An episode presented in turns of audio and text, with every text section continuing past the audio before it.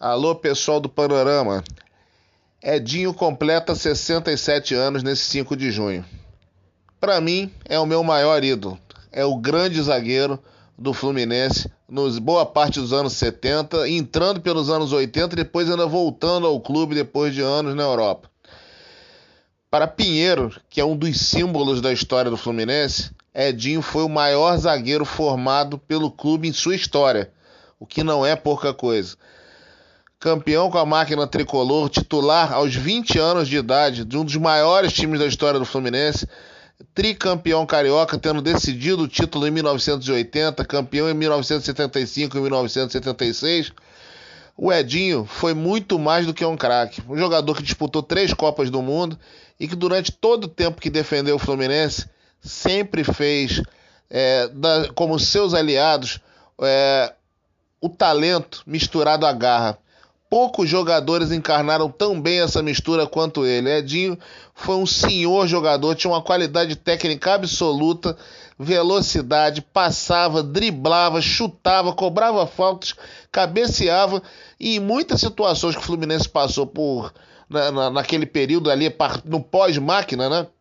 Em muitas situações o Fluminense teve times não tão bons, o Edinho era praticamente o líder do time, o ídolo e o grande craque, a grande referência, especialmente no período entre 1977 e 1980, quando a máquina começou a se desfazer e o Fluminense entrou numa situação financeira mais complicada e tinha jogadores mais modestos. Enfim, um tremendo zagueiro, um dos maiores jogadores da história do futebol brasileiro, um cracaço, um jogador que defendeu o Fluminense com toda a raça e que anos depois dignamente treinou o Fluminense duas vezes e com times mais modestos chegou a duas finais de campeonato carioca. Jogador que sempre encarnou as cores do Fluminense, sempre defendeu o clube e para finalizar, a gente até no Panorama Tricolor tem um grande, um grande podcast, tem um grande programa de mais de duas horas feito com ele há um ou dois anos mais ou menos é, onde o Edinho explica tudo, inclusive a história mal entendida das pessoas, que ele tra teria traído o Fluminense para jogar no Flamengo. Não foi nada disso. O Fluminense é que na época, com seus dirigentes terríveis, praticamente desboçou, é, debochou, desdenhou do Edinho e o deixou de lado. Ele fez um contrato com o Flamengo de um ano, e a maior prova de que ele queria jogar no Fluminense é que ele acabou campeão brasileiro pelo rival e imediatamente saiu do clube, vindo jogar no Fluminense pelo mesmo salário que recebia. Ou seja, era a profunda identificação do craque com as Laranjeiras. Edinho merece todo o respeito, é um dos maiores da história, meu grande eterno ídolo, que tem um grande aniversário. Inicialmente, esse podcast era para o Paulo.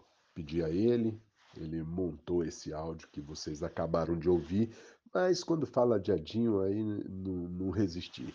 Tinha que entrar na jogada também e fazer um depoimento pessoal sobre o Edinho. Meu grande ídolo dos anos 70 até ali começo dos anos 80. Tinha pouco mais de 10 anos quando o Edinho surgiu no Fluminense com muita força e morava em Anápolis, interior de Goiás, e não tinha loja de esportes onde você comprava camisa era na base da improvisação. Uma camisa branca Erig, comprava o escudo e o número numa loja de um armarinho, pregava na camisa e pronto, estava ali um, uma camisa do Edinho, né, que a gente imaginava. Tinha que ser a branca, né, porque a tricolor não dava para fazer.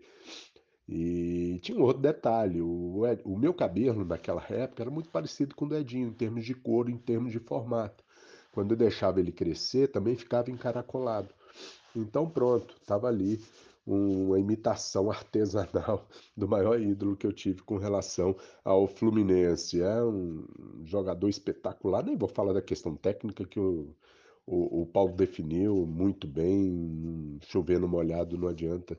Então era isso aí que eu queria me meter aqui no, no podcast que o Paulo fez para poder colocar esse depoimento. Desculpe a fungação, mas a Covid me pegou.